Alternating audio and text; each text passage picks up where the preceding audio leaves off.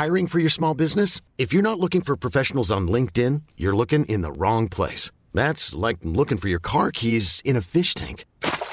LinkedIn helps you hire professionals you can't find anywhere else, even those who aren't actively searching for a new job but might be open to the perfect role. In a given month, over 70% of LinkedIn users don't even visit other leading job sites. So start looking in the right place. With LinkedIn, you can hire professionals like a professional. Post your free job on linkedin.com slash achieve today. Coucou, c'est Mimi. Coucou, c'est Fab. Et bienvenue dans The Boys Club. Ah, cette fois-ci, j'espérais que tu crierais pas. Non, je me suis, j'ai hésité sur le The Boys et puis après j'ai fait ok, faut quand même. Let's go. Oui. The Boys Club, c'est le podcast de Mademoiselle sur la masculinité où un mercredi sur deux, avec Fab, on reçoit un mec qui nous parle de son rapport à son genre. Et aujourd'hui, nous sommes avec Mathias Jambon Puyer. Bonjour Mathias. Bonjour Myriam. Oh là Je l'air je- suis un peu intimidé. Alors que quand même, on peut le dire pour les auditeurs et auditrices, n'est-ce pas Pour être honnête, nous sommes amis, on se connaît depuis longtemps. Disclaimer. C'est vrai, Disclaimer. C'est vrai. Tu connais Fab depuis longtemps aussi. Oui. Tu es ici, à la maison, détends-toi, tout va bien se passer. J'adore le canapé. C'est- c'est- parce que- alors parce que je pensais que c'était un podcast euh, euh, de table et chaises et c'était un podcast canapé. Sachez-le. C'est un podcast de canapé t'es très. Alors c'est intéressant la position des invités. Il y en a qui sont tout au fond avec des coussins, genre ils s'enterrent. Toi t'es au- t'as une fesse sur le canapé et une fesse prête à partir. Genre vous me dites j'y vais, y a pas de souci. Ça va bientôt Je m'en vais, je pars. Mais tu vas te mettre à l'aise, ça va venir. Mathias, tu es auteur, entre Paraît-il. autres. Et oui, tu sors ton premier roman qui s'appelle Objet trouvé le 24 août aux vrai. éditions Anne Carrière. C'est vrai. J'ai tout, bien dit. Tout, Yes. est, tout est nickel. Bravo. Et merci de venir dans The Boys Club. Euh, Merci pour l'invite. On va commencer avec la première question. Je crois que savoir que tu y as pas mal réfléchi. Parce que Le tu es un peu contrôle fric. Quel enfer. Euh, Allons-y. Ça veut dire quoi pour toi être un homme? Alors, c'est euh, terrible. L'avantage d'arriver euh, genre euh, 25e sur un podcast, c'est qu'on peut en écouter avant et réfléchir. Et en fait, vraiment, j'ai passé, je sais pas, deux trois semaines et à chaque fois ma réponse elle changeait. C'est terrible. J'avais des vannes, j'avais des trucs super intello, j'avais des trucs à dérouler. Euh, et donc, alors, Déroule. je vais pas dérouler, juste. Je pense qu'il y a deux trucs qui me sont venus à force de cogiter au truc, c'est que ma réponse euh, aurait été différente suivant l'âge auquel tu me l'aurais posé. Euh, à 6 ans, je t'aurais dit qu'être un homme, c'est aimer le foot. Euh, à 15 ans, je t'aurais dit qu'être un homme, c'est sortir avec des filles très belles. Et maintenant, je sais juste plus, en fait. Et je pense que c'est une question qui a de moins en moins de sens, en tout cas pour moi. T'as- Pardon, on a demandé quel âge tu as?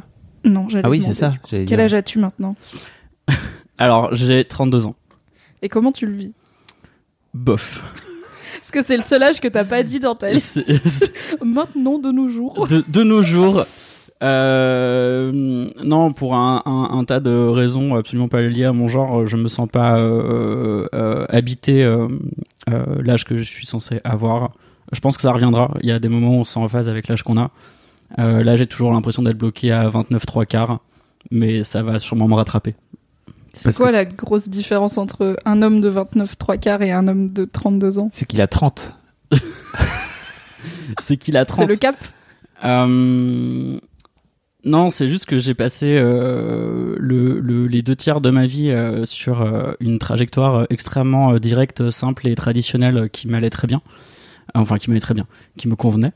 Euh, et hum, maintenant, j'ai l'impression d'être en avance sur certaines choses et en retard sur certaines choses. Et par rapport à ce que j'attendais de ma propre vie, je ne sais plus exactement où j'en suis. Et je pense qu'à un moment, peut-être que les choses se remettront en place. Et je saurai. Est-ce que tu peux décrypter cette phrase qui, pour vraiment, je pense, 90% des auditeurs qui ne te connaissent pas ne veut rien dire Alors, je, non, mais c'est. C'est quoi la trajectoire dont tu parlais qui t'allait très bien Euh, la trajectoire qui m'allait très bien, c'est que je suis, euh, je suis né et j'ai grandi dans une famille nucléaire type euh, un papa, une maman, deux enfants.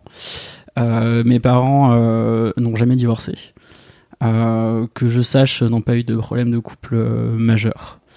J'ai rencontré au lycée une fille dont je suis tombé très très amoureux et avec qui euh, j'avais euh, des projets euh, d'appartement et d'enfants et je me voyais reproduire le schéma familial dans la joie et l'allégresse, loin des, complications inhérentes à toutes les autres possibilités qui existent. Et un jour, la mécanique s'est enrayée pour des raisons tout à fait légitimes et concrètes. On s'est retrouvé sur des trajectoires différentes. Et, et je me suis du coup retrouvé expulsé de ce que j'avais intégré comme le plan. Euh, et hum, parfois je sais où je vais, parfois je sais plus. En ce moment, je sais juste pas. Mais du coup, en fait, tu t'es retrouvé expulsé du plan de suivre ta trajectoire avec cette fille? Ouais. Il y a d'autres filles. dans le Ah non, non, il y a de- il y a d'autres filles, c'est pas ça la question. C'est euh, le La question, c'était euh, cette espèce de côté. Euh, euh, tu restes avec euh, ton high school crush et euh, tu fais des enfants et c'est super. Et euh, euh, maintenant, euh, j'ai euh, 30 ans et plus, paraît-il, euh, selon la police. Euh, et, hum, et par exemple, si je rencontre, euh, mettons, euh, la nouvelle femme de ma vie avec qui, imaginons, tout se termine très bien, euh, c'est quelqu'un qui n'aura pas euh, été euh, présente sur les dix années d'avant, qui m'aura pas connu au lycée, qui n'aura pas vécu des moments de vie euh, qui me sont euh, très chers ou très durs, euh, des moments familiaux aussi. Et donc c'est une part de ma vie qui a été donnée à cette personne et que je ne pourrais pas donner à quelqu'un d'autre. Et c'est difficile pour toi de l'accepter aujourd'hui, de te dire que tu pas, enfin, la personne que tu rencontreras aujourd'hui, de fait, n'aura, ou pas d'ailleurs, parce que peut-être que tu peux finir par te marier avec Mimi et que, finir heureux et heureux. Enfin, non, je veux dire, J'étais quand même en, pas en là. dehors, euh, en dehors de la vanne, est-ce que c'est, c'est un, dur pour toi de te dire aujourd'hui que t'as, que, que tu dois faire le deuil de ça, justement? Par moment, euh, pourrais être très concret, j'ai euh, j'ai enterré mon grand-père il y a un an. Euh, et, euh, et sur plein de niveaux, c'était euh, un coup près. Mon grand-père était euh, très très grand lecteur. Euh, il avait une bibliothèque immense et euh, même si ce que j'écris, je pense, ne lui aurait absolument pas parlé, j'aurais aimé qu'il voit ce livre. Euh, j'aurais aimé qu'il le lise, qu'il me dise que ça lui parle pas et qu'il comprend vraiment pas pourquoi j'avais ça. Euh, mais c'est quelque chose qui n'est plus possible. Et, euh, et ce grand-père avait euh, rencontré euh, ma petite amie de l'époque euh, quelques mois avant son décès. Et sur le moment, je me suis dit, bon, au moins, elle, elle aura rencontré mon grand-père et il y a ça. Et bon, elle est plus là. Et donc, la prochaine, il n'y aura pas ça. Euh, et donc, il y a des moments comme ça où ça me rattrape. Euh, et des moments où j'y pense pas. Et je pense que une fois euh, de retour dans le bonheur conjugal ou, ou avoisinant, je me poserai peut-être pas ces questions en ces termes. Mais il y a des moments de vie comme ça qu'on vit parfois seul ou plus avec les personnes avec qui on était et où tu te dis bah ça c'est fait. Une espèce de possibilité qui se, qui se ferme.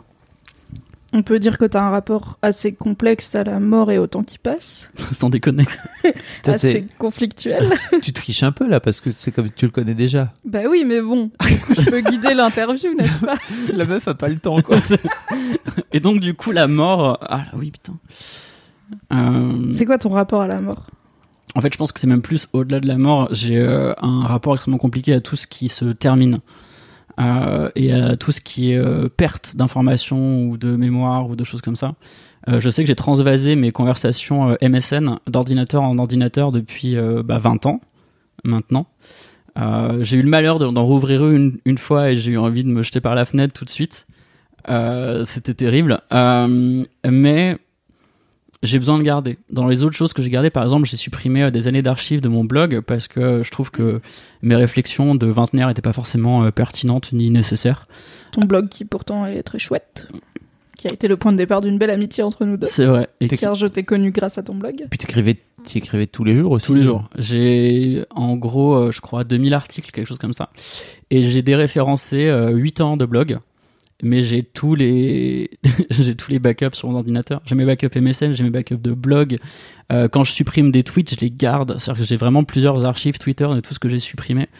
Et, euh, et par exemple, sur tout ce qui est photos, je les ai en triple. Mes photos, je les ai sur mon ordinateur, je les ai dans un cloud et je les ai sur un second disque dur.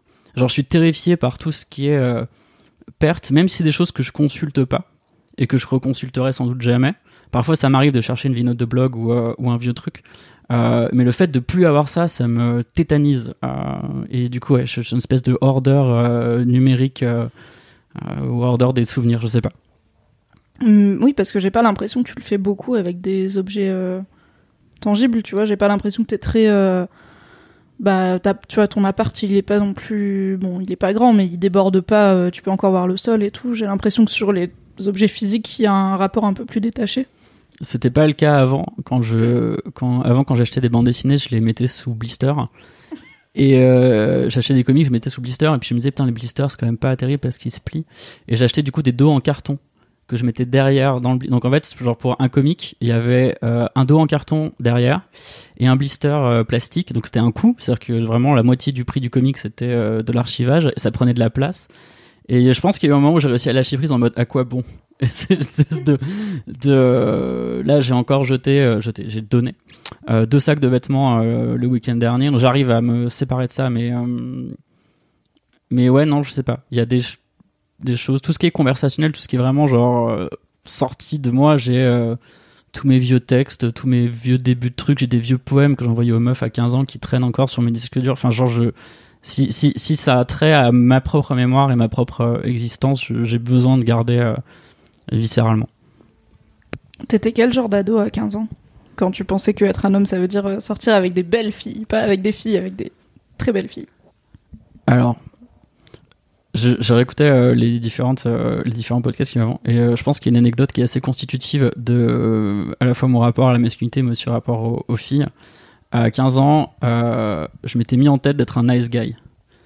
Euh, Il y avait cette euh, métaphore qui traînait pas mal euh, sur Twitter et autres, qui, que les nice guys ils pensent que les fils des distributeurs, tu mets de la gentillesse dedans et il y a du sexe qui sort à la fin. Et moi, à 15 ans, j'étais persuadé que ça marchait comme ça.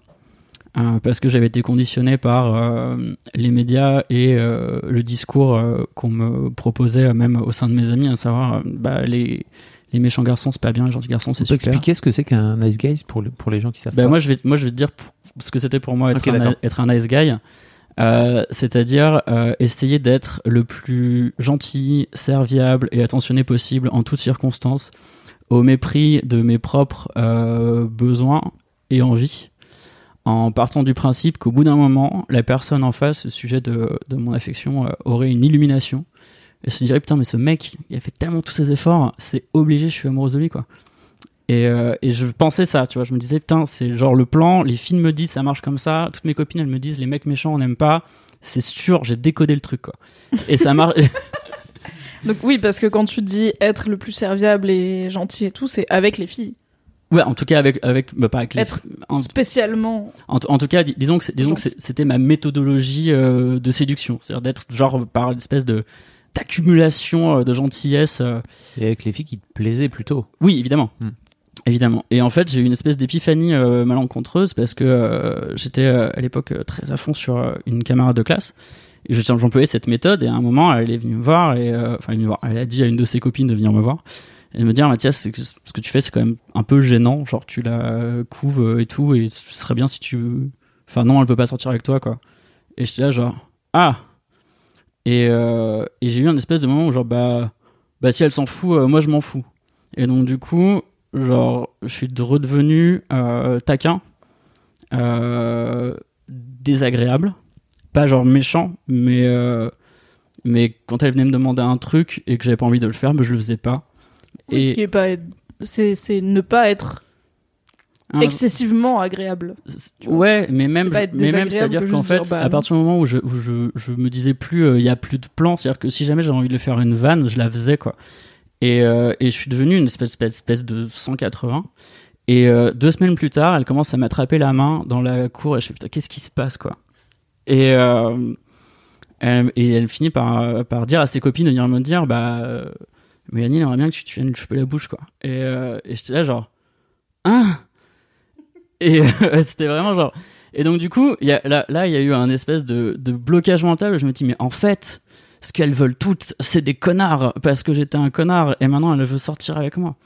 Et, euh, et ça, ça aurait été genre le, la, la, la, la super vilain origine, genre si jamais j'avais pas compris le truc. Et, euh, et en fait, il m'a mis, bon, j'ai fait- il m'a fallu plusieurs mois après pour décoder. Est-ce ce que t'as chopé la bouche de Mélanie? Alors, une fois, et ensuite je suis redevenu nice guy direct. Parce que je, Oh non, t'as dérapé non, parce que j'étais là, j'étais là, genre, bah, genre, ok, maintenant que c'est fait, je peux redevenir gentil. Et en fait, elle m'a dégagé au bout de trois jours en mode, bah, tu me touches pas, euh, t'es penaud, euh, machin. En fait, elle voulait quelqu'un qui aille, euh, enfin, l'attraper dans l'arrière-cour de l'école et lui faire des trucs un peu chelous, tu vois. Et moi, j'étais là, genre, Est-ce que tu Et- penses pas qu'elle voulait peut-être juste un mec qui sait ce qu'il veut? Pas dans le bah sens. si, en fait. Donc je le prends, tu vois, en mode chasseur-cueilleur, mais juste. Bah, pas un mec qui s'écrase, tu vois. Bah, Juste un mec qui est lui-même et qui c'est ça. En, fait, c'est ça le truc, c'est qu'au début, je me suis dit, mais est-ce qu'il faut être un connard? Et En fait, j'ai réalisé, ben non, en fait, il faut juste être genre moi et dire ce que je veux.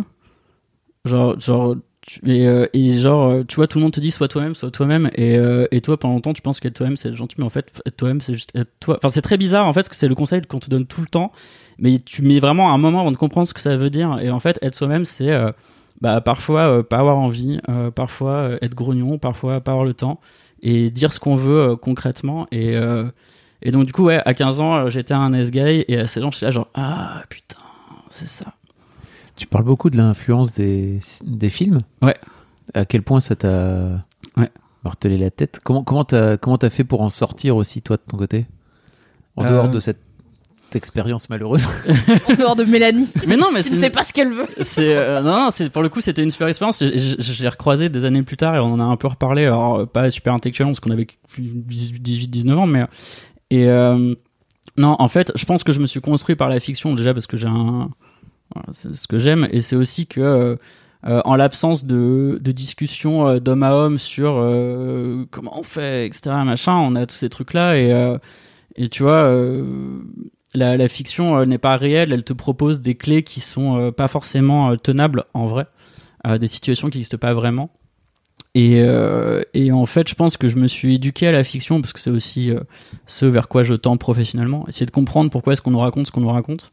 Est-ce qu'on peut apprécier un trope Donc c'est un trope, c'est-à-dire un, un, un Cliché. cliché, un cliché ou une structure narrative euh, euh, traditionnelle, tout en sachant que ça n'existe pas. Parce que d'ailleurs tout le tenant des euh, des comédies romantiques euh, où, euh, où tu sais que ce qui se passe n'est à la fois soit pas réel, soit extrêmement dérangeant, mais que t'apprécies à un niveau reptilien, genre ah ouais ça marche et je suis trop dedans. Et puis après tu vois en même temps quand tu réfléchis, le gars qui a escaladé sa clôture et tout, c'est chaud. Mais et donc du coup je pense que ouais j'ai eu cette espèce d'éducation à la fiction qui m'a permis de prendre un peu de recul là-dessus. Comment ça, t'as eu cette éducation à la fiction? Tu l'as cherchée ou tu l'as reçue? Ou les deux? Euh, bah, un peu les deux parce que euh, j'ai eu la chance de, de grandir aux années 90, qui est, je pense, l'âge d'or des, teen euh, comédies, où on a eu tous les American Pie, on a eu des trucs plus ou moins heureux. Et, c'était à la fois pour nous une espèce de semi-éducation sexuelle pré-internet.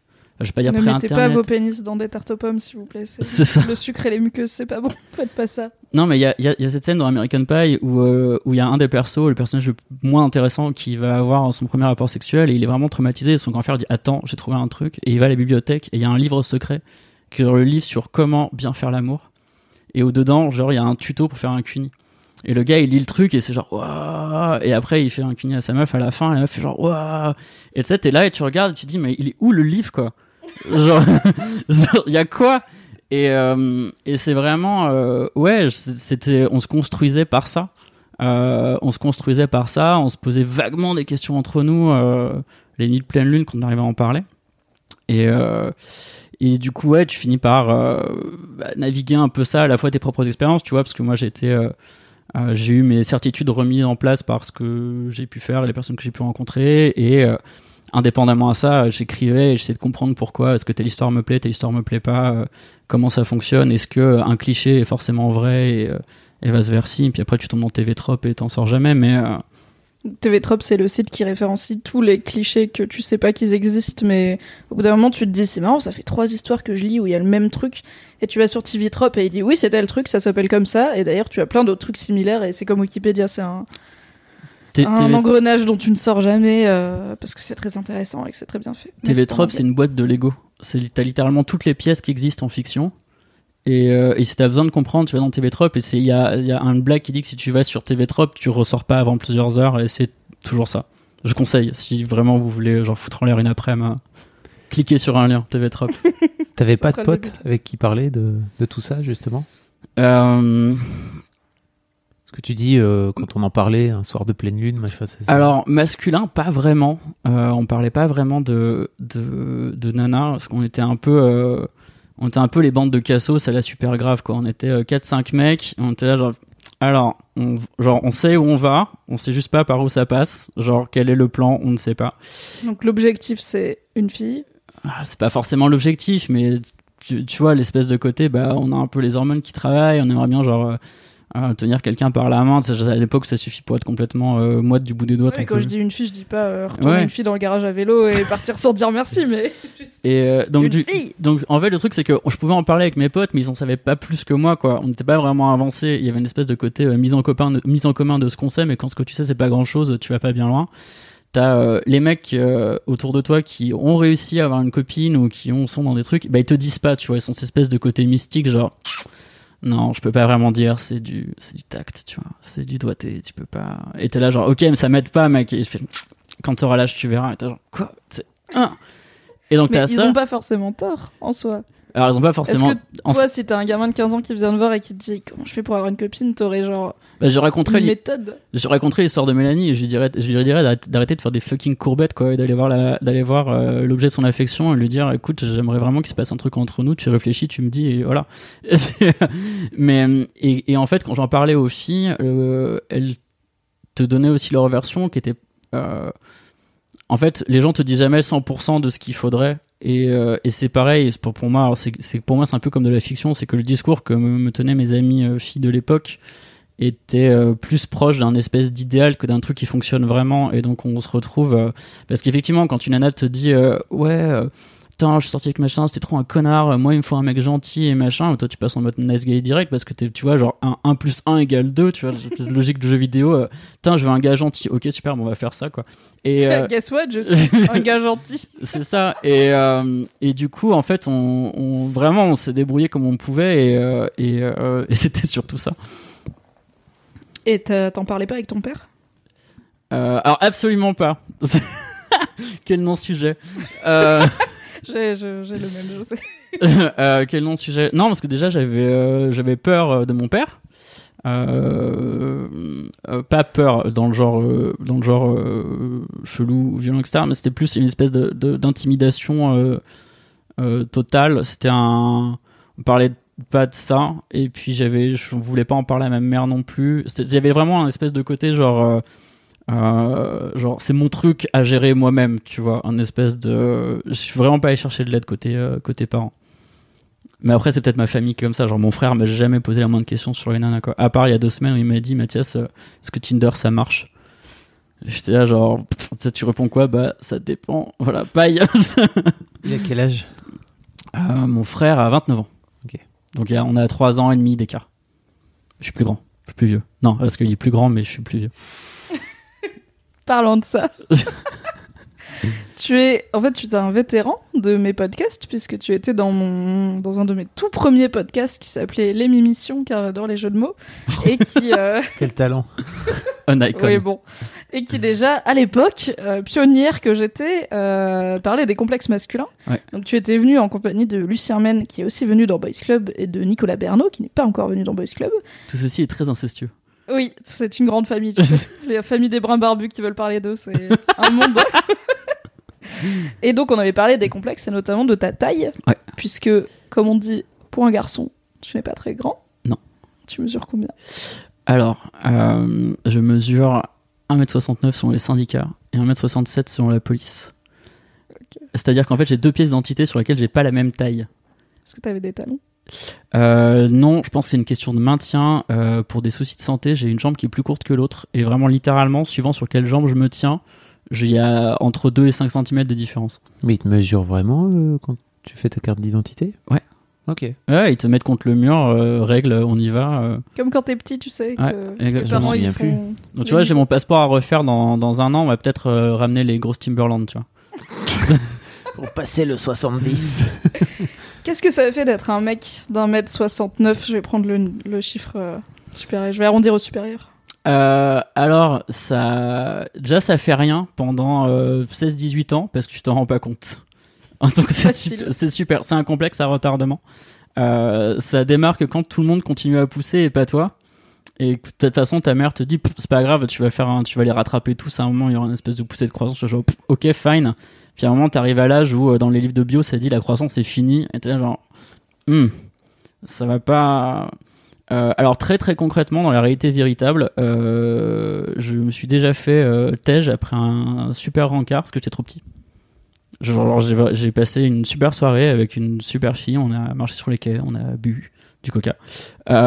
Et on s'est raccompagné devant la porte et on s'est embrassé. J'étais sur la pointe des pieds, ce qui était très grande. Et, et le lendemain matin, je me suis réveillé, j'avais un texto qui avait été envoyé au milieu de la nuit qui était euh, T'es adorable, c'est super, j'ai passé une super soirée, mais la taille, je peux vraiment pas. Point. Et, euh, et donc, ça, c'est quelque chose qui arrive dans la vie réelle. Euh, et l'autre truc euh, que tu réalises qu'à partir du moment où tu vas sur les apps de dating, c'est que euh, c'est euh, peut-être l'exigence qui revient le plus facilement et sans complexe de la part du genre opposé, qui te disent pas moins de telle taille. Genre, c'est dans leur bio, c'est C'est dans leur bio. C'est dans leur bio. C'est vraiment le, c'est vraiment euh, euh, le seul truc qui est mis avec vraiment pff, aucune honte, aucun complexe, nada. Tu vois, personne mettrait dans sa bio euh, pas de gros ou pas ou pas de chauve ou machin. Tu le vois de temps en temps, mais c'est quand même extrêmement rare. Alors que la taille, c'est vraiment ultra prévalent. Et il y a cette espèce de truc où c'est un, genre un, un critère autorisé. Tu vois, c'est assez bizarre et euh, qui est assez bizarre et donc du Bah, coup. D'autant plus que c'est un des rares trucs que tu peux vraiment pas changer, quoi. Non, alors j'ai des potes qui j'ai des potes qui mettent des, euh, des talonnettes en gelée à l'intérieur de leurs chaussures, genre Sarkozy style. Et on m'a conseillé ça. Genre j'ai des mecs qui me disent putain Mathias regarde, j'ai ça et tout. Le mec il enlève sa chaussure et il te montre il a un truc en, alors là je mime un, espèce de caoutchouc avec euh, mes deux doigts et il me fait tu vois j'arrive à choper 2-3 cm comme ça en plus avec euh, des bonnes derbies 3-4 cm je prends quasiment 10 et tout et j'étais genre waouh et je me suis dit, mais. euh, j'ai hésité à un moment, j'étais sur Amazon, le doigt sur euh, le bouton commander. Je me dis, mais est-ce que si je rentre dans ce truc-là, genre, est-ce que c'est pas un espèce de trou du lapin, de l'enfer? Et donc, je peux aller jusqu'au talonnette et euh, advienne que pourra. Et est-ce que t'aurais préféré que la fille, elle te dise pas que c'était ta taille le souci? Euh, non, parce qu'au final, je préfère quand les gens sont honnêtes et, euh, et ça nous a pas empêché de continuer à avoir des conversations euh, sporadiquement par la suite. Euh, c'est juste que je pense que sur d'autres critères physiques, elle l'aurait pas dit en frontal ou elle aurait trouvé une autre façon de. Mais après, j'ai fait aussi, j'ai aussi eu des aventures avec des filles très très grandes, donc. Oui, parce que toi, ça- c'est pas un blocage pour toi le fait que les filles soient parfois beaucoup plus grandes que toi. Non, aucun. Limite, j'aime bien. Je trouve que, en fait, je trouve que les physicalités euh, différentes de la mienne sont toujours euh, intéressantes. Je suis là, genre, quel est cet être vivant qui n'est pas du tout composé comme moi? Ça me fascine. Euh, et donc, ouais, quelqu'un de très grand, euh, j'aime bien. Et à ton avis, pourquoi les, pourquoi les filles ont pas honte, ou en tout cas ne, ne reculent pas devant le fait de mettre sur leur truc Tinder euh, pas moins de telle taille, ou alors de t'envoyer dans la gueule, euh, désolé, t'es trop petit, quoi. Bah, je, je sais. Alors, je pense qu'il y a le côté un peu irrémédiable du truc, tu vois. Euh, à la limite, un mec est un peu chubby, tu te dis peut-être qu'il y a moi, tu vois, commencer à le mettre au sport, je sais pas quoi. Non, ce que je veux dire, c'est juste. Ben, je- ah, déjà, déjà, c'est irré- irrémédiable et ensuite je pense que c'est c'est pas vu comme vexant ou en tout cas euh, comme pas assez vexant ou en tout cas c'est intégré comme euh, un truc genre c'est un peu normal tu vois. Genre euh, bah oui à quoi tu t'attends tu vois. Il y a une espèce de côté c'est un truc que même même dans ma dans ma très longue relation très chouette normalisée etc je suis resté 10 ans avec une fille qui ne voulait pas mettre de talons en ma présence. Dans le cadre du couple etc j'ai réussi à avoir droit aux talons dans l'intimité parce que je voulais voir. C'est très bizarre de se dire que hum, tu, sors avec quelqu'un, t'habites avec quelqu'un, et cette personne, quand elle va en soirée sans toi, elle porte euh, des chaussures que tu ne verras jamais. C'est super bizarre. Euh, genre à un moment où ça te frappe intellectuellement, et je lui dis bah écoute, est-ce que tu peux, euh, est-ce que tu peux mettre des chaussures à la maison juste avec moi? Et on, voit quoi. Et donc du coup. je lui ai demandé de mettre ses talons à la maison, elle a fait OK, et c'était une expérience intéressante parce que bah, du coup elle avait une taille différente, elle, avait, elle me regardait différemment. Et euh, mais ouais, il y a des même dans un Alors, pourquoi, pourquoi elle le faisait pas en fait? Parce qu'elle voulait pas te gêner, tu penses ou? Non parce que elle, elle, elle- alors elle me le disait très frontalement, ça la mettait mal à l'aise euh, d'être euh, trop grande par rapport à moi. Elle se voyait pas avec un mec plus petit qu'elle. C'était vraiment très dit. Il y a une affaire de statut chelou en fait, d'avoir un, en tant que fille hétéro, d'avoir un mec grand et fort. Euh, du coup, si t'as un mec qui est plus petit que toi, ça, alors moi ça m'est jamais arrivé parce que je suis vraiment pas très grande quoi, mais euh, ça pourrait. Il y a des garçons plus petits que moi, et il y a un côté où ça inverse les rôles dans l'esprit des gens. et où d'un coup euh, on considère plus ton mec pareil que quand il est plus grand. Je sais Ouais. pas si c'est clair, mais on le considère un Mhm. peu comme d'un coup on imagine que c'est toi qui portes la culotte ou tu vois des choses comme ça dans le couple. Alors c'est aussi con de se dire il est plus grand donc c'est lui qui est un peu domin- dominant que de se dire euh, il est plus petit donc euh, forcément il est un peu il a il s'est un peu marché dessus mais c'est une réalité. Après je trouve ça dommage qu'en 10 ans elle ait pas réussi à je peux comprendre qu'au tout début tu vois en plus vous étiez jeune et tout euh, T'es un peu plus dans le regard des autres et tout, mais c'est un peu dommage qu'en 10 ans, elle n'ait pas passé le cap de Non. Eh, et au pire, si j'envoyais tout le monde niquer leur race et que je portais les talons parce que j'aime bien et mon mec aime bien, tu vois. Non, ça c'est pas. Ça ne s'est pas fait. Non. Et c'est en fait, on a beaucoup parlé de ton rapport aux filles, de Ouais. c'est quoi de faire ta taille avec les Mm. filles, mais c'est quoi ton rapport aux autres mecs? Notamment avec le fait qu'au bout d'un moment, ils ont tous poussé et pas toi, t'as arrêté plus vite. Euh... Est-ce qu'au collège, euh, t'étais plus grand que. non, pas du tout. J'ai toujours été. euh, En fait, j'ai suivi tout le monde et juste je me suis arrêté avant eux. Mhm. Euh, je me suis arrêté avant eux et, euh, et mon rapport, tu veux dire physiquement par rapport aux autres garçons. Euh, Bah, physiquement ou pas, hein, ce qui devient. Bah, non, parce que c'est extrêmement vaste du coup. Enfin, enfin. je- Il n'y a aucune question précise dans ce podcast. C'est le concept. c'est le concept. Euh, mon rapport aux autres garçons, je sais pas, j'ai eu, euh, j'ai eu des très très bons euh, meilleurs amis à l'époque euh, euh, primaire, collège. On s'est un peu perdu de vue. J'ai eu d'autres potes au lycée, on s'est un peu perdu de vue. C'est un peu des cycles, mais un peu comme tout le monde. Certains avec qui on pouvait parler de masculinité, de filles, de choses comme ça. D'autres avec qui c'était. ma mère appelle ça les taiseux. Voilà, genre mon frère est un taiseux. Euh, moi pas. Euh, et du coup, euh, bah, j'avais des amis taiseux et des amis moins taiseux. Et j'ai jamais. Il y a juste une ou deux fois où j'avais des amis par rapport aux qui. qu'en fait, j'étais parfois très proche d'hommes qui correspondaient plus au canon de beauté que moi, donc j'avais des espèces de complexes d'infériorité un peu mal digérés. Mais sinon, j'ai jamais vraiment trop eu de, de soucis. Après, je pense qu'il y a un sujet qui est peut-être un peu intéressant.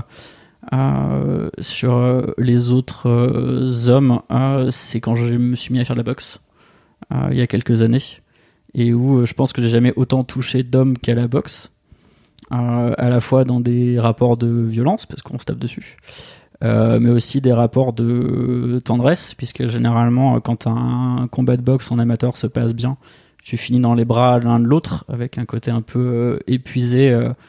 Euh, enfin, j'allais dire repu, mais on rentre dans un dans un Le Mais- câlin viril. c'est ça et, euh, et et du coup euh, et du coup je trouvais ça super intéressant en fait de pouvoir euh, éprouver vraiment au sens au sens tu fais l'épreuve du corps de quelqu'un d'autre de est-ce qu'il est dur est-ce qu'il est mou quelle taille il fait quelle taille tu fais par rapport à ce corps là j'ai fait peut-être 100 150 séances de boxe j'ai dû avoir une cinquantaine de partenaires différents une dizaine de filles et 40 garçons je simp- simplifie mais du coup, j'ai jamais été confronté à autant de corps différents, autant de corps d'hommes, euh, avec euh, bah, leur odeur, leur, euh, leur mouvement et leur force contre moi aussi. Je trouve que c'était euh, une expérience fascinante, qui me manque un peu depuis que j'ai plus le temps d'y aller. Et pour- pourquoi t'as arrêté Le travail? Ouais, j'étais rattrapé par la vie. C'est un peu. euh, j'ai fini le boulot hier à 10h du soir, donc j'étais là, genre, à quel moment tu fais de la boxe? Mais c'est vraiment quelque chose. euh, je, pense que, je pense que je me serais senti beaucoup mieux dans mon corps et dans ma masculinité et dans plein de choses si j'avais fait de la boxe beaucoup plus tôt. Je pense que si c'est un truc que je pouvais remonter le temps, je dirais en moins de 15 ans, euh, va te prendre des pains dans la gueule, quoi. Et euh, vraiment, ça construit. Ça- com- Comment?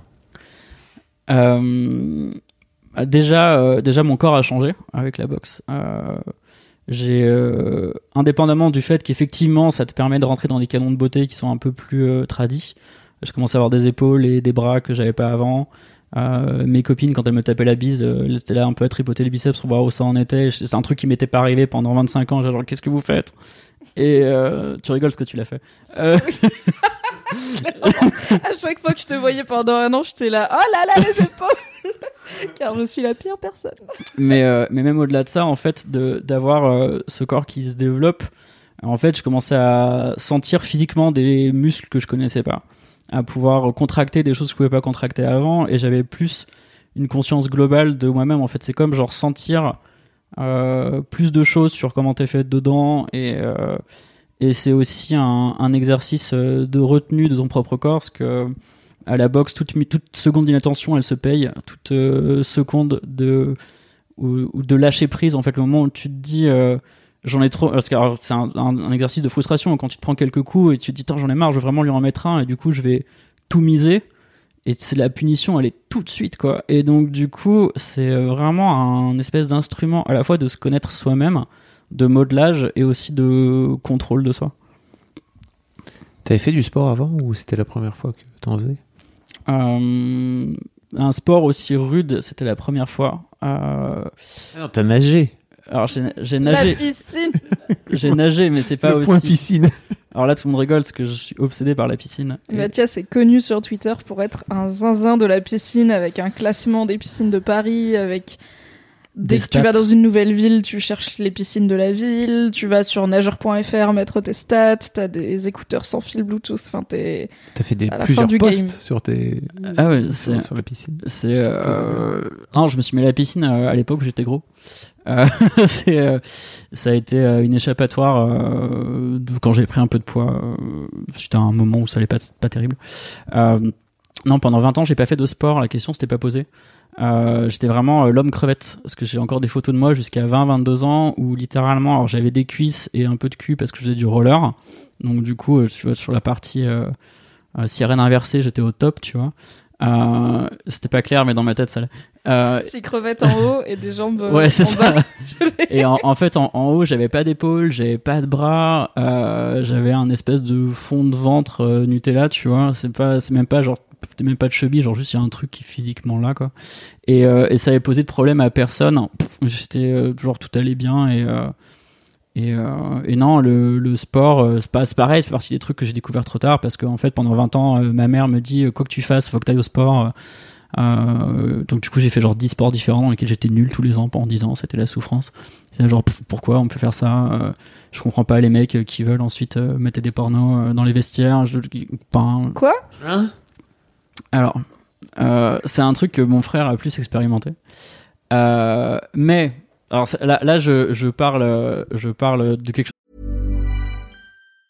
I'm Sandra, and I'm just the professional your small business was looking for. But you didn't hire me because you didn't use LinkedIn jobs. LinkedIn has professionals you can't find anywhere else, including those who aren't actively looking for a new job but might be open to the perfect role, like me. In a given month, over 70% of LinkedIn users don't visit other leading job sites. So if you're not looking on LinkedIn, you'll miss out on great candidates like Sandra. Start hiring professionals like a professional. Post your free job on linkedin.com/achieve slash achieve today. je ne sais pas, hein, soit extrêmement clair. Euh, mais mon, frère me racontait que lui, il a fait du hockey sur gazon pendant quelques années à Lyon. Et, euh, et qu'il y avait une vraie camaraderie de vestiaire, un truc qu'on voit dans les séries américaines que j'ai jamais expérimenté parce que je fais que des sports euh, individuels. Et la camaraderie de vestiaire, c'est euh, se parler de meufs pendant que tout le monde est à poil euh, sous les douches. Et euh, c'est faire un peu des afters, euh, genre, euh, bah, surtout au pré-internet en fait, où quelqu'un a réussi à graver un CD avec un porno. euh, du coup, viens, on va, on va chez machin et on, on mate un petit porno et tout machin. J'ai jamais vécu ces trucs-là, mais mon frangin me racontait ça. Je sais que lui, son éducation sexuelle, il est passé par là. Euh, mais bon, moi, moi, le sport, ça a été genre une souffrance pendant 10 ans. Donc dès que le cours était fini, déjà j'étais nul, donc personne voulait traîner avec moi. C'est genre, ok, Mathias, bon dernier, super. Et euh, moi, je voulais juste rentrer chez moi lire des comics, quoi. Donc vraiment, euh, c'est, ça a été. mais c'est comme tout dans la vie, c'est le sport. J'ai commencé à aimer quand c'est moi qui ai fait la démarche d'y aller, quoi. J'aimerais parler d'une anecdote. Du coup, tu me diras si tu veux pas, comme ça je couperai ce moment au montage. Quand on a été voir The Mask You Live In ensemble, Ouais. t'as raconté un truc et c'était intéressant. Est-ce que je peux parler de ça? Euh, ouais. Donc, Mathias, je creuse dans le vivier qu'est notre relation pour faire ce podcast. Je suis très contente de recevoir un ami. J'ai déjà reçu mon mec en premier épisode, donc clairement, euh, je triche. Euh, on avait été voir il y a quelques années ensemble le documentaire sur la masculinité The In, Ouais. qui est maintenant sur Netflix. Ouais. Et il est très bien, regardez-le, c'est vraiment fondateur pour Oui. comprendre euh, l'injonction soit un homme. euh, c'est un documentaire américain qui est vachement bien fait et qui est une très bonne porte d'entrée sur le sujet. Mais à l'époque, il n'y avait pas Netflix, parce qu'il n'y a pas toujours eu Netflix. Et du coup, on a été à une projection à Paris de ce documentaire sur la masculinité, comme des gens éduqués que nous sommes. Et euh, j'y suis allée avec toi et un autre ami. Il y avait je pense, moitié-moitié de mecs et de filles dans la salle. J'avais un peu peur qu'il y ait une majorité de filles, mais en fait, il y avait quand même des mecs qui étaient venus. Et, euh, et je me souviens qu'après, t'as pris le, le micro, donc t'étais assez bouleversé, et t'as pris le micro pour raconter qu'en fait, toi, donc dans le film, il parle du premier, soit un homme qui arrive généralement dans l'enfance, Mm. du euh, soit un homme pleure pas, euh, soit un homme aide, aide ta mère, soit un homme fait du foot. Et toi, tu racontais que pour toi, il est arrivé plus tard, en fait. Ce moment, il est arrivé au moment où t'as dû rentrer dans une confrontation physique avec d'autres mecs. Ouais, alors on est dans un. Waouh, comment dénouer ce truc Euh, Comment dénouer ce truc Euh, En fait, j'ai eu la chance d'être euh, très protégé très longtemps euh, parce que j'ai grandi dans le quartier un peu euh, bobo hipster de Lyon. d'une mère assistante sociale ultra féministe qui m'a envoyé chez le psy dès 8 ans. Donc du coup, j'ai jamais eu aucun problème à verbaliser mes sentiments, à expliquer ce qui n'allait pas et, et j'ai grandi dans euh, de manière assez euh, gender neutral jusqu'à euh, 4-5 ans. C'est-à-dire que j'avais commandé un camion de Barbie pour Noël, ma mère me l'a offert et je trouvais ça génial. Et quand elle l'a vendu à 12 ans, j'étais dégoûté. Euh, j'étais genre, bah non, mon camion de Barbie, ça me fout le seum, quoi. Il est vraiment trop bien. C'est comme un Mighty Max, mais en grand. Euh, et en fait, euh, j'ai subi euh, cette espèce d'injonction soit un homme euh, à mon arrivée sur Internet, en fait, où j'étais exposé à des personnes et des groupes qui qui n'étaient pas aussi bienveillantes que l'espèce de cocon dans lequel j'avais grandi et qui prenaient en fait mes épanchements numériques comme quelque chose de ridicule, ce qui d'un certain point de vue pour certaines personnes l'est. J'ai vraiment aucun doute sur le fait que ces gens-là me trouvaient ridicule, là où d'autres personnes me trouvent touchant. Et donc du coup, c'est un peu euh, l'avantage et l'avantage et le défaut d'Internet, c'est que ça élargit un peu euh, euh, ton audience. Et, euh, ces personnes-là euh, euh, sont beaucoup moquées à un moment. Et euh, j'ai euh, essayé de. Euh, alors j'ai très mal vécu euh, la chose, qui est pour moi euh, très, très concrètement du harcèlement. Et j'ai essayé toutes les, tous les recours, disons, intelligents possibles. C'est-à-dire que j'ai essayé d'en leur en parler directement, d'en parler à leurs amis pour qu'ils leur en parlent. Oui, parce qu'en plus, c'était des gens que tu connaissais, on n'était pas sur du. euh, Non, c'est, C'était pas- des gens avec qui c'était facile, enfin, c'était Qui simple pour toi d'avoir un qui contact voilà, direct. qui étaient quoi. identifiés, identifiables. Et puis surtout, ça, ce que tu dis pas, c'est que c'était souvent et très répété. C'est-à-dire que quand tu dis, tu passes juste en glissant, euh, c'était du harcèlement, mais c'était un vrai truc, c'était pas juste une fois ou deux, quoi. Ah oui, non, non, c'était, euh, c'était quelque chose de, quelque chose d'extrêmement quotidien. Et, euh, ça n'existe pas extrêmement quotidien, c'est quotidien, ça ne l'est pas. Euh, et, euh, T'es auteur, non? Non, j'entends, j'en- j'entends mon éditeur me coller un taquet en fait. euh, et euh, et en fait, la- euh, les seules choses qui ont calmé les ardeurs de ces personnes, ça a été la menace physique, qu'elle soit par le doxing, c'est-à-dire que j'ai dévoilé l'adresse de quelqu'un sur internet en lui disant mais mec, je sais où t'habites et vraiment s'il faut être en bas de chez toi, et je serai en bas de chez toi. Et euh, j'ai attrapé un mec dans un bar euh, par le col euh, en disant viens on s'explique, ce qui est genre quelque chose de Un mec qui était un des mecs de Ouais. la bande qui te oui évidemment j'ai pas attrapé un mec random euh, dans Non, un mais bar je me dis, si t'es à bout, tu vois, il y a un mec Et, qui te euh, parle mal, euh, et- tu peux te venger sur ce gars-là et. Et ce qui, est- et ce qui était terrible en fait, c'est que ça a marché en fait. C'est ça que genre j'étais là, genre waouh, trois mois à me prendre la tête, à avoir euh, mal au bide et à être terrifié d'ouvrir euh, Internet alors qu'il suffisait d'aller- attendre les mecs en bas de chez eux, leur casser la gueule quoi. Et, euh, euh, et c'est horrible parce que d'un côté ça aurait été extrêmement simple, j'avais su ça du départ, j'aurais appelé trois gars et ça aurait été plié. Euh, et mais ça montre qu'en fait tu tu peux être aussi causant que tu veux, essayer d'être déconstruit, essayer de machin, etc. Le reste du monde ne fonctionne pas avec tes propres règles en fait.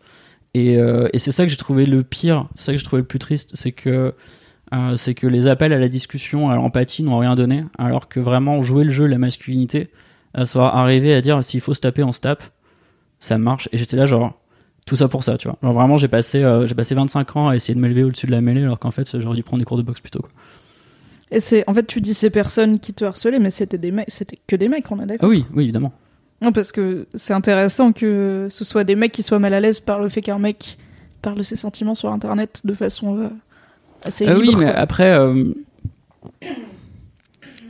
Euh, c'est c'est que- c'est quelque chose auquel j'ai toujours été euh, habitué. euh, C'est-à-dire qu'on a longtemps cru que j'étais homosexuel à un moment. Alors que pour moi, j'étais juste quelqu'un qui parle de ce qu'il ressent. Et, et du coup, sans forcément subir un harcèlement homophobe ou machin, etc., je savais que par mon attitude et par certaines de mes réflexions, j'appuyais sur les boutons de certaines personnes. Et donc, euh, j'étais parfois ouais, dans cette espèce d'entre-deux. De mec qui parle de sentiments de mec fragile. Voilà, on arrive sur le, le terme.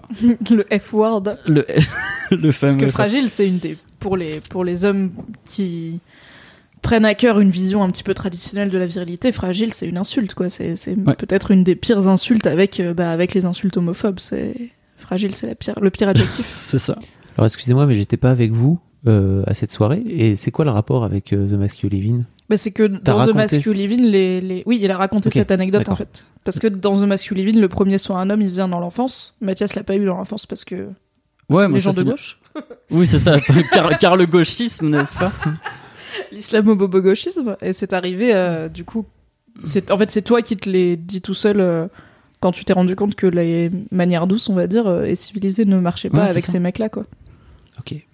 J'ai- reconnecté. Je suis un peu, un peu lent, les mais je me dis que peut-être les gens. Non, ils- mais c'est bien parce que je, c'est, c'est dur de se rendre compte, comme on se connaît depuis des Mm. années, à quel point c'est obscur comme podcast. J'espère pas trop. Ah Je pense pas trop. Est-ce que tu penses que ces mecs, ils étaient, ils étaient mal à l'aise parce, enfin, est-ce que tu penses qu'il y avait du malaise derrière leur, euh, Ah ouais, en, par- derrière leur en haine envers toi? en partie, euh, il y a. J'ai eu le, pendant des années le loisir de réfléchir à ça. Euh, en fait, j'avais discuté avec l'un d'entre eux qui me disait que euh, ma sensibilité et ma et ma volonté de raconter euh, ce qui pouvait m'animer était en fait une tactique de baise. C'est-à-dire qu'en fait, la théorie, c'était que je faisais semblant d'être sensible pour mettre des nanas dans mon lit. Et que donc, du coup, ma malhonnêteté devait être et Par donc, ces hommes-là qui, se, qui étaient du coup Qui- investis d'une mission divine. de- qui savaient la vérité. Et en fait, un peu des chevaliers blancs finalement. Ouais. Et, euh, et en fait, c'est juste qu'il il s'agissait de personnes pour qui mon comportement n'était pas euh, décodable autrement que par la stratégie. C'est-à-dire cet homme ne peut pas dire ce qu'il dit ou faire ce qu'il fait si ce n'est pas par calcul. Et, et donc du coup, euh, cet homme vit dans une espèce d'hypocrisie totale et euh, Il faut, il faut le dénoncer. il faut le dénoncer. Ok. c'est mon, c'est mon, c'est mon analyse euh, du truc. euh, Oui, et puis c'est celle que le mec lui-même euh, oui, t'a donnée, quoi. c'est ça. Qu'est-ce que tu leur. Est-ce que tu t'as re Enfin, le français. Est-ce que t'as eu de nouveau des contacts avec certains de ces mecs-là euh, depuis. euh, Enfin, je- en fait, c'était il y a plusieurs années ce Ouais. truc, c'était il y a 10 ans, Non, c'est à Un peu 5-6 moins. ans. 5-6 ans. Euh, il y, en a qui sont euh, qui ont une espèce d'illumination euh, woke et qui maintenant euh, tweetent féminisme toute la journée. Euh, je trouve ça génial. Il y en a qu'on, il y en a un ou deux qui ont fait un espèce de semi mea culpa, pas à moi mais un peu global. Et il y en a qui, je pense, n'ont jamais saisi la portée de ce à quoi ils participaient. Et notamment l'homme qui organisait la soirée The In était quelqu'un qui était proche de ces mecs-là. Et qui Ah était ouais, et qui était quelqu'un qui avait fait des euh, sans contribuer au harcèlement il s'était fendu de quelques tweets euh, pour se foutre de ma gueule euh, plus sur le côté euh, meute. Et donc, ils contribuent au harcèlement. exactement. Et euh, ce mec-là je pense n'a pas fait le lien avec le fait que je sois dans la salle et qui j'étais. Je pense qu'il a Donc complètement en fait, quand t'as raconté ton histoire, tu penses que lui, il s'est pas dit non. À, Ah, c'est le gars, de... aucun le gars qui est sensible pour pécho. à aucun moment. Parce que Ah. Parce que ce mec-là il a fait trois tweets c'est quoi trois tweets il y a six ans tu vois dans la tête du mec Oui, oui, bien sûr. qui, euh, qui maintenant euh, est euh, ultra actif et militant et gauchiste, etc. Et donc, je pense que euh, si j'allais le confronter, on pourrait sûrement avoir une conversation très intéressante. Euh, mais c'était une soirée très bizarre en fait. Une soirée organisée par un mec qui avait été odieux à une époque et modérée par des nanas euh, dont on sentait un peu que euh, le fait d'avoir une parole masculine dans cette truc-là était mine de rien pas ultra bienvenu. Euh, et donc c'était vraiment une soirée étrange à plein de niveaux. Comment ça, pas bienvenue euh, Parce que je, je sais que plusieurs personnes avaient pris la parole, dont je pense pas que t'étais le seul mec Mais c'était clairement moins simple pour les mecs de prendre la parole que pour les meufs. Pas parce que on leur donnait pas le micro, mais spontanément, il y avait moins de mains Bah, parce qu'en euh. fait, c'est euh, quelque chose d'assez. euh, oh, je m'étais juré que j'avais pas parlé de ça. C'était. en fait, c'était une soirée qui était ouvertement organisée par un collectif féministe, dont certaines personnes que je connais, que je respecte et que j'admire, à tous les niveaux. Et c'était très bizarre d'avoir du coup une soirée avec pour thème la masculinité, mais organisée par des femmes et qui du coup euh, était euh, peut-être pas hyper équipé à recevoir une parole masculine à ce moment-là. Euh, il y avait un espèce de côté euh, genre on a ce docu, c'est super, on a cette espèce de recul intellectuel sur les garçons. Et là, soudain, il y a un mec qui débarque, qui, qui est au micro, qui a tout ce passif dont ils n'ont pas forcément conscience, qui a deux doigts de chialer, et je me rappelle avoir une réponse euh, très sèche et détachée d'une nana qui était pas prête à ça. Et je pense que c'est effectivement euh, quelque chose sur lequel on manque d'outils, qui est euh, le féminisme aller questionner euh, les garçons sur leur masculinité, et du coup les garçons répondent, mais après on fait quoi quoi? Et euh, alors c'est complètement un processus en cours, et je dis pas que j'ai les solutions, etc. Mais mais je sentais qu'effectivement le, le dispositif était pas 100% euh, préparé à ce que moi j'avais à l'intérieur qui était chamboulé et qui, qui était venu dégueuler sur la scène comme ça à ce moment-là. C'était il y a quelques années, non? Bah, c'était avant Netflix, donc c'était Oui, c'est- c'était il y a quelques années. Oui, c'est ça. Mais il n'y a pas beaucoup plus d'espace de parole euh, masculine euh, équipé, entre guillemets. Enfin, je suis une meuf qui fait un podcast sur la masculinité, tu vois, ça reste un sujet qui, pour l'instant, en France, est pas mal. euh, J'ai pas envie de dire trusté, parce que trusté, il y a un peu un côté. euh, on garde tout pour nous, mais qui est pour l'instant occupé et par des femmes qui sont motivées pour en parler. J'ai pas encore vu de mec euh, lancer, en France encore une fois, lancer un podcast, un groupe euh, sur le sujet, tu vois. euh, alors il y a peut-être des groupes Facebook qui existent, des trucs comme ça où je suis pas au courant et si oui, dites-le moi et c'est très cool. Je promis, je viendrai pas gratter si vous voulez rester entre mecs. Mais même sans parler de soirées non mixtes entre mecs, mais juste effectivement, il y a un et d'ailleurs les personnes qui ont fait le documentaire The Masculine sont des femmes aussi Mm. qui en avaient fait un aussi sur la sur la féminité. Et en fait, il y a un côté un peu où forcément, en tant que femme qui est qui a toujours été une femme, il y a un côté un peu je sujet d'étude, tu vois, j'observe, j'apprends à comprendre et qui est pas ce truc empathique que tu peux avoir avec une personne qui te parle une une femme qui me parle de, har- de harcèlement de rue, je vais pas dire waouh, t'en parles un petit peu brusquement parce que je sais que c'est hyper chiant. Alors qu'un homme qui te raconte, bah, comme ce que t'as pu raconter à la soirée, où effectivement t'étais après la projection, t'étais assez euh, assez chamboulé quoi. Bah en fait t'es pas, oui voilà c'est ça, tu fais merci et c'est tout. tu sais pas quoi foutre en fait avec ce témoignage là de de, de, de mecs parce qu'il y en a tellement peu que c'est compliqué. Et qu'est-ce que t'aurais aimé avoir comme réponse toi? Je. En fait, j'attendais pas spécialement une réponse. C'était très. euh, En fait, moi, j'ai- lâché des choses que, que j'avais gardées. Et, euh, et, euh, j'attendais pas une réponse type euh, ou autre. Euh, je, sais- pas ce que j'attendais, tu vois. Je pense que l'idéal aurait été ce que tu as fait toi, à savoir. euh, bah, ce que tu m'as ce que t'as vomi sur scène bah, je l'ai pris entre mes mains et c'est un peu dégueu mais je vois que c'est là et tu me tapes sur l'épaule ensuite on va manger et faire autre chose tu vois Euh, peut-être genre juste euh, euh, parfois j'ai pas besoin de clé ou de réponse j'ai juste besoin que tu dises ok j'ai vu tu vois c'est genre un ok vu mais en gentil Oui. tu vois J'ai un sujet, tu le connais, c'est la bite. Du coup, comment va ta bite? Alors euh, Car nous approchons de la fin de ce passionnant podcast. Écoute, ça va.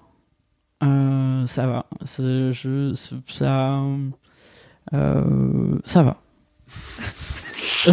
C'était un long ça va. non, non, c'est, euh, c'est, euh, non. euh, alors, euh, euh, en fait, euh, ma bite et moi, on a mis les choses au clair assez rapidement euh, pendant ma prime jeunesse. Après, genre quelques années de, c'est chelou.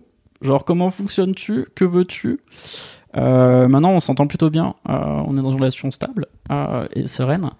Et euh, globalement, ma bite est de bons conseils. Je pense que si j'ai un truc à dire sur ma bite, c'est ça, c'est que mon, en fait, mon sexe, est, il sait les choses avant moi.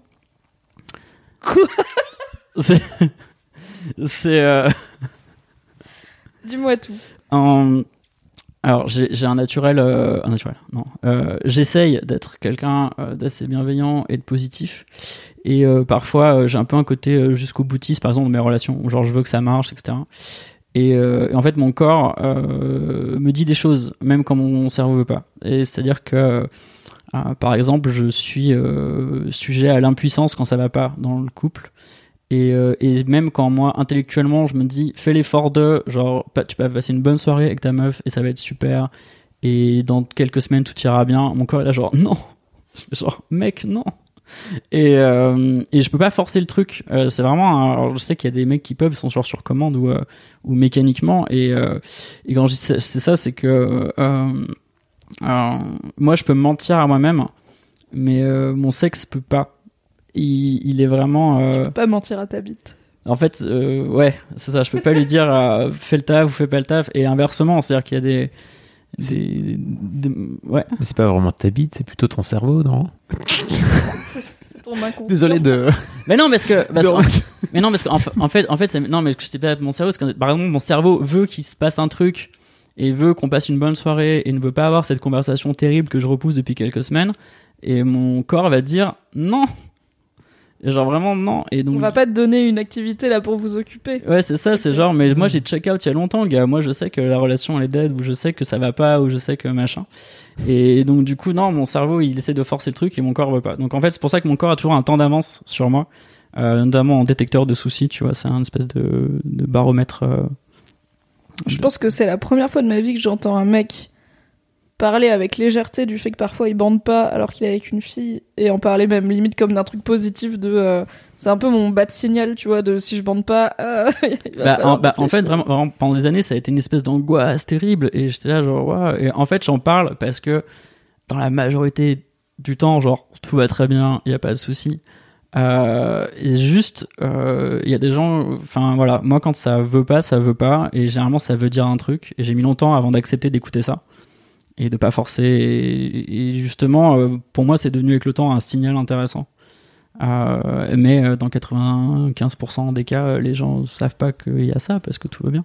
Mais je pense, alors peut-être que je dis une connerie, mais je me dis que l'impuissance, c'est sans doute un truc qui est relativement peu physique en fait. euh, Ah, dans mon cas, c'est allé à 0%. Voilà, c'est plutôt. ça se passe Alors dans- après, moi, je peux pas parler pour les autres, mais dans mon cas, c'est vraiment euh, 100% dans la tête, quoi. Et c'est même pas dans la tête, c'est dans la tête que je contrôle pas.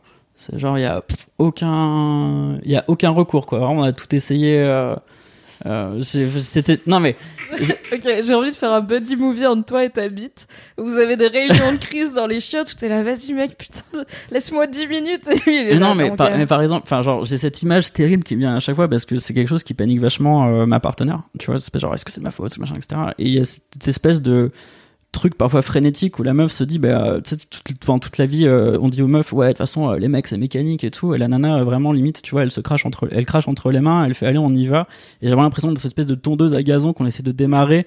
Et je suis là, genre, tout est extrêmement gênant et tu peux pas lui dire qu'il faut arrêter, que ça sert à rien parce qu'elle elle est déjà, genre, au bout de, genre, j'essaye, quoi qu'elle allait le tu faire. vois et tu peux pas dire genre let, let it go tu vois genre euh, genre reste sur ta planche je coule y a pas de souce et euh, et hum, Cette rêve, putain. je sais pas pourquoi je suis allé jusque mais tu vois mais c'est terrible je reviens toujours à la fiction Euh, je reviens à mes films je reviens à mes trucs mais euh, non ça arrive pas souvent mais j'ai mis du temps à accepter que c'était un signal de quelque chose et maintenant généralement c'est toujours un plutôt bon signal enfin pas pour la relation mais pour euh, ma compréhension de la relation ok Euh, merci pour cette euh, contribution euh, rare et Oui, tout à fait sur, sur, la, sur la bite dans le Boys Club. Quoi. Euh... comment on redémarre. Est-ce qu'on tire sur la tondeuse à on va redémarrer avec. On n'a plus que deux trucs. Ok. Le premier, euh, donc le dernier, ce sera le modèle masculin. Ouais. Là, tu connais, tu connais le, le deal. L'autre truc dont je voulais te parler, puisque tu as ton premier roman qui sort. Oh my god. Il s'appelle non. Objet trouvé. Il est trop bien. Je l'ai lu car je suis privilégiée et vraiment, il est très très bien. Et en fait, c'est un bouquin qui parle d'une certaine façon de masculinité. Ouais. Et c'est écrit sur la quatrième de couverture. Ça a été- Et tu as dû te battre pour que ce soit écrit sur la quatrième de couverture. Ouais, c'est quelque chose de. Ça a été quelque chose de clivant avec mon éditeur. Euh, en fait, c'est un, un- un roman sur un homme qui se détache de son, ses apparats de- d'homme euh, pour devenir euh, quelque chose de plus neutre. Pas féminin, mais vraiment plus neutre. Et c'est vraiment un homme en déconstruction au sens total du terme, pas juste genre oh, je déconstruis, je suis woke, machin, mais c'est vraiment genre je ne suis plus ce qu'on attend de moi en tant qu'homme. Et, euh, pour moi, c'est un des thèmes du livre. Et, comme on a un petit paragraphe sur la quatrième couverture où on parle des thèmes, euh, j'ai dit, bah, ce serait bien qu'on mette euh, masculinité. Et mon éditeur, Jean-Baptiste, c'était, si tu nous écoutes, m'a dit, mais personne sait ce que ça veut dire, Mathias, masculinité. Genre, enfin, ça va parler aux gens, pas du tout. Et j'étais là, genre, bah ouais, mais pour moi, c'est important. Et il me fait, mais t'es sûr? Ah. Et, du coup, on a fait un peu un ou deux allers-retours. Et finalement, on l'a mis, tu vois, c'est quoi un mot sur une quatrième couverture Euh, Mais pour moi, c'était intéressant parce que ça orientait un peu la lecture du texte. Et euh, quand la quatrième couverture a été euh, montrée sur Internet, il y a une ou deux personnes qui me sont tombées dessus en disant encore un mec qui parle, ces trucs de mec et tout. Et c'est vraiment, c'est là où j'ai réalisé qu'en fait c'était un mot qui était chargé en fait, qui n'a pas le même sens pour personne. C'est-à-dire que pour moi ça veut dire quelque chose, pour mon éditeur ça veut dire autre chose, pour euh, des personnes sur Internet ça veut dire encore autre chose. Et je suis là genre quand un homme invoque euh, le thème de la, euh, de la masculinité euh, pour, pour vendre son livre, parce que c'est ça, j'ai quand même envie que les gens le lisent, personne met la même chose dedans. Et, et ça montre qu'elle n'en parle pas quoi. Et, et donc je pense qu'il y a des gens qui vont lire mon livre et qui vont att- s'attendre à un truc, qui sont ah, c'est pas ça. D'autres qui vont dire ah, bah, c'est intéressant. D'autres et c'est vraiment je pense que je pense que tout le process de juste mettre ce mot à l'arrière de la couverture et la réaction que ça que ça a généré et parfois les réactions qui m'ont bah voilà, un peu un peu mis mal genre bah je suis désolé qu'il m'a entendu c'est pas ce que je voulais dire Ah, je pense que du coup ça valait le coup de le- mettre Mais c'est pas un peu pareil avec la féminité, tu penses? Alors, Cha- Chacun y met un peu. J'im- J'imagine, mais comme je suis moins confronté à l'usage du mot, je, j'ai- j'ai- disons que j'ai pas la même base de comparaison. C'est-à-dire que la quand je, moi, quand je dis le mot masculinité en tant qu'homme, je le, j'y charge des choses. Euh, et donc, du coup, euh, je, je peux pas me positionner sur euh, ce que les filles ressentent quand elles disent féminité. Mais en tout cas, moi, c'est le seul feeling que j'ai sur euh, ma partie.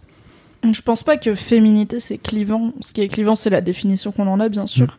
Mais tu vois, je pense que si une femme écrit son premier roman et qu'elle veut mettre à l'arrière euh, une exploration de la féminité, son éditeur il va dire banco, banco mal mais ça Ah oui, oui, tu vois. ok. Ouais. Parce que je pense que c'est plutôt, en fait, ta situation, Mathias, c'est plutôt comparable à féminisme. Est-ce que je mets un livre féministe derrière mon roman?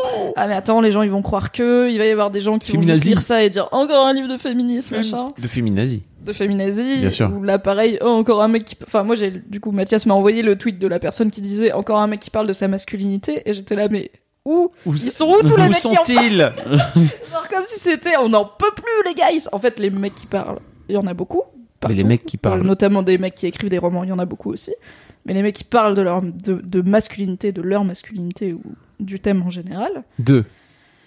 et ben ils sont pas bon et Mathias qu'ils revendiquent aussi Et Michel Houellebecq. et encore Michel Houellebecq je pense qu'il met pas masculinité tu vois non, il met euh, non, il le met la place de l'homme, euh, c'est un peu tradit quand même. Michel Houellebecq. il, il, le- il le met pas, mais en même temps. Mais en même temps, je trouve, je trouve que. Euh, alors on peut parler littérature deux minutes, mais euh, le- l'extension de Manuel lutte, le premier livre de Houellebecq, je pense que c'est le livre qui a préfiguré les incels et euh, 4chan, etc. de tout. C'est un livre qui est publié, je crois, il y a qu- quoi, 15-20 ans? Il y a des gens dans les commentaires, Euh, c'est pas ça. C'est- On c'est- a que des gens gentils dans nos commentaires, Oui. Mathias. non mais en, en fait j'ai un peu la- j'ai un peu honte parce que tu vois en tant que en tant que proto auteur. en tant qu'auteur je devrais savoir euh, la, de- la date de publi euh, De Houellebecq De les couilles.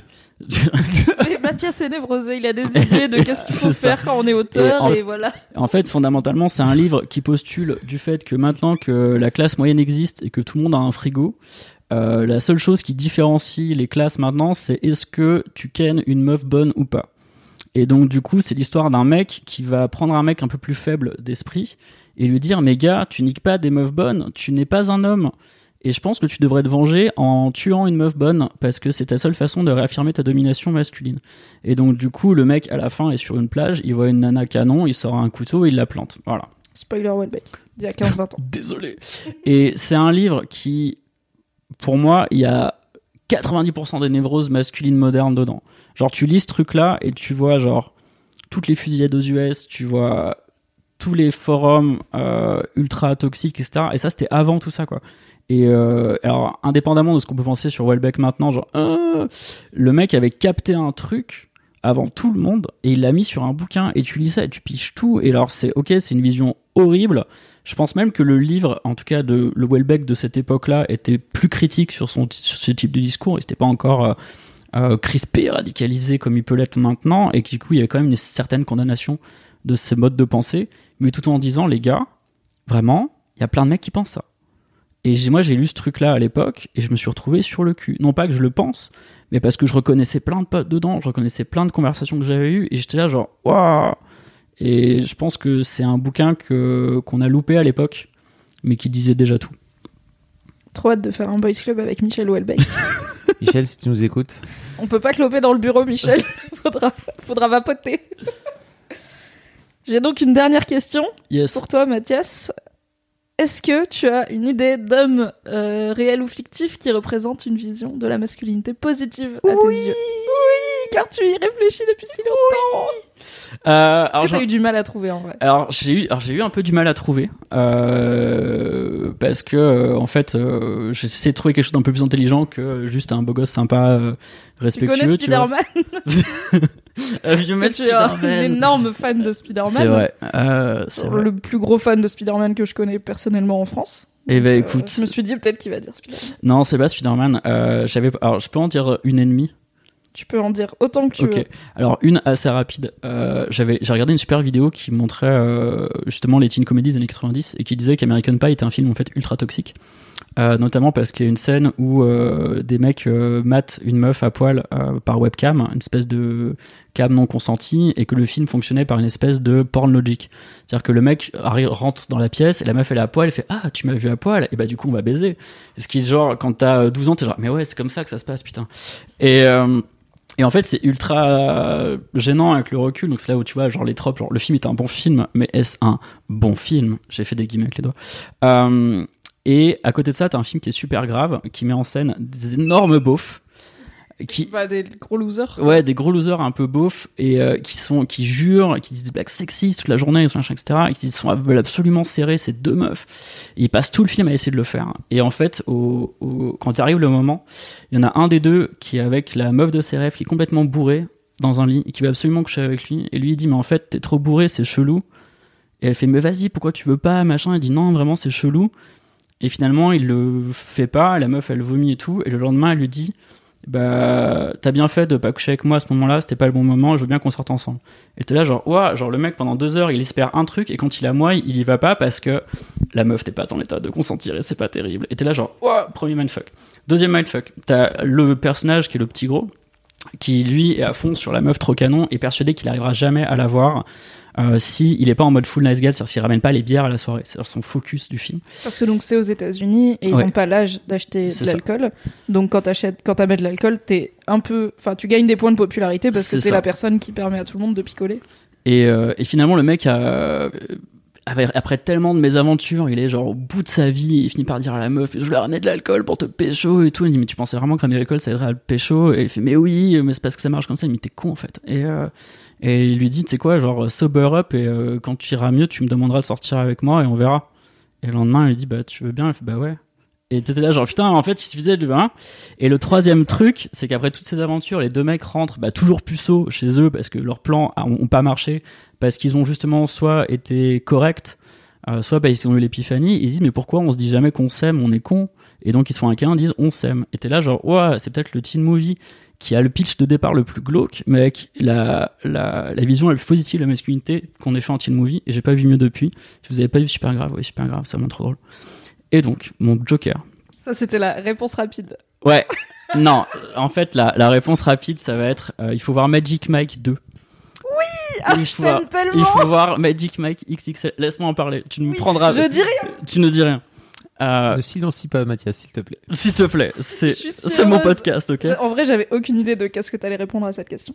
Alors j'ai beaucoup euh, réfléchi en fait Magic Mike 2 c'est le mieux. En fait Magic Mike 1 c'est un film sur un mec qui fait du striptease et sa meuf qui lui dit t'es quand même un peu un bolos, un mec qui fait du striptease et qui est en même temps en train de se faire euh, arnaquer par son patron qui est peut-être machin et tout. C'est une structure assez classique.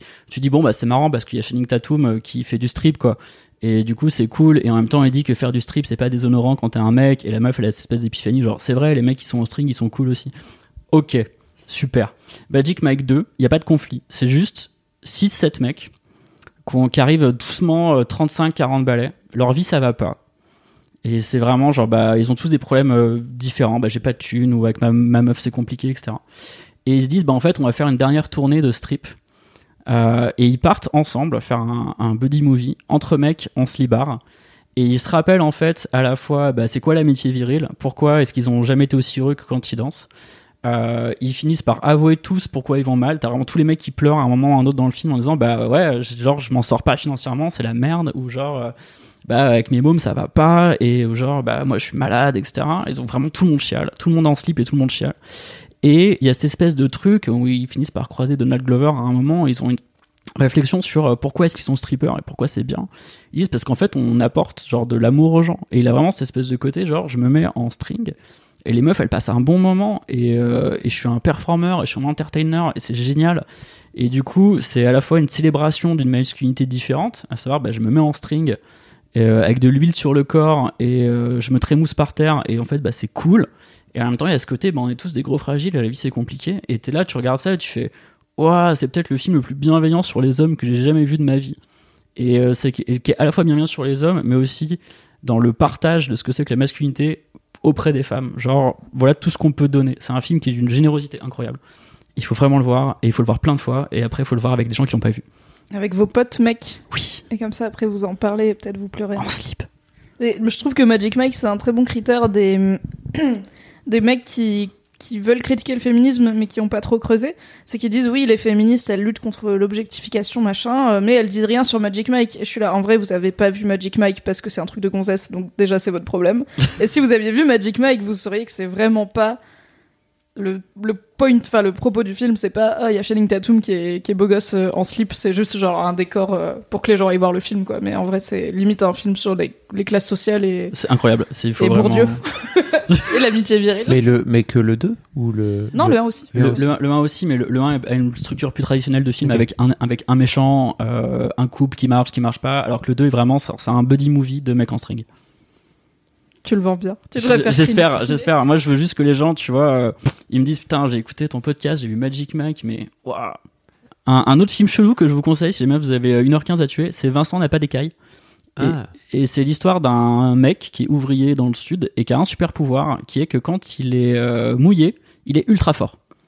Euh, donc c'est-à-dire que euh, son kiff, c'est qu'il vit près d'un lac, parce que dans le lac, il peut, mais il fonce comme un hors-de-bord, quoi, dans le dans le lac et euh, il est ouvrier du bâtiment et quand il y a un truc trop lourd à porter, bah, en fait, il se vide un bidon de flotte sur euh, la tête et il lève des trucs et un jour, il va avouer son secret à, à une fille et euh, et c'est très simple, je pense que c'est le film super-héros le plus Loki que vous verrez jamais de votre vie. Loki, genre, euh, genre pas Loki de Marvel, mais genre c'est calme. Il n'y a pas des enjeux, euh, il n'y a pas New York qui explose. Non, le seul, le seul enjeu, c'est euh, faut pas que les gens ils découvrent que j'ai un pouvoir parce qu'après ils me regarderont mal. Oh. Voilà, mais s'il y a de l'eau et des hommes, euh, n'hésitez pas à m'envoyer. euh, Ah, tu vas avoir tellement de DM. Truc chelou en DM. Non, mettez dans les commentaires vos productions euh, culturelles préférées sur la masculinité et ou les hommes avec de l'eau. Euh, comme ça- la pluie, ça marche? la pluie, ça marche. Euh, la pluie, la pluie ça vraiment compte. tout type d'humidité. Et là, ça va devenir chelou. Mettez-le dans les commentaires. Et Mathias se fera un plaisir d'aller prendre des notes et de vous donner ses avis. I guess. Je m'engage pour toi. Merci beaucoup, Mathias. merci. D'être venu dans The Boys Club, ce fut un plaisir. Merci à vous. Et donc, si vous voulez lire un roman, un premier roman d'un auteur prometteur sur la masculinité, entre autres, Objet trouvé sort aux éditions Anne Carrière le 24 août, et il est vachement bien. Donc, demandez-le à votre libraire. Comme si on était en 1992. Mais oui, mais c'est super. Tu Oui, peux sortir de chez toi et tu dis je voudrais un livre tavernier. Et là, le libraire dit mais j'ai. Et il sort du comptoir et tout. C'est une expérience euh, très euh, analogique. Je conseille. Merci Fab de co-animer The Boys Club avec moi, Merci Mimi. quinzaine après quinzaine. Écoutez, c'est toujours un plaisir. On se retrouve dans deux semaines pour un nouveau numéro de The Boys Club. Si vous avez écouté cet épisode sur YouTube, mettez un pouce bleu, abonnez-vous et dites-moi dans les commentaires ce que vous avez pensé. Mais surtout, dites à Mathias quel est votre film préféré avec des hommes et de l'humidité. Si vous êtes sur une plateforme de podcast et que vous voulez soutenir The Boys Club, mettez donc 5 étoiles sur iTunes par exemple et euh, lâchez un petit avis, comme ça le podcast sera mieux référencé et il vivra plus vieux et on ne mourra jamais. Et comme ça on n'aura jamais à dire adieu aux choses et ce sera bien. C'est super. Je vais pouvoir sauvegarder ce MP3 pour toujours dans mes dossiers MSN. Bisous. Prenez soin de vous. Salut. Bye. Hey, it's Danny Pellegrino from Everything Iconic. Ready to upgrade your style game without blowing your budget? Check out Quince. They've got all the good stuff shirts and polos, activewear, and fine leather goods, all at 50 to 80% less than other high end brands. And the best part? They're all about safe, ethical, and responsible manufacturing. Get that luxury vibe without the luxury price tag.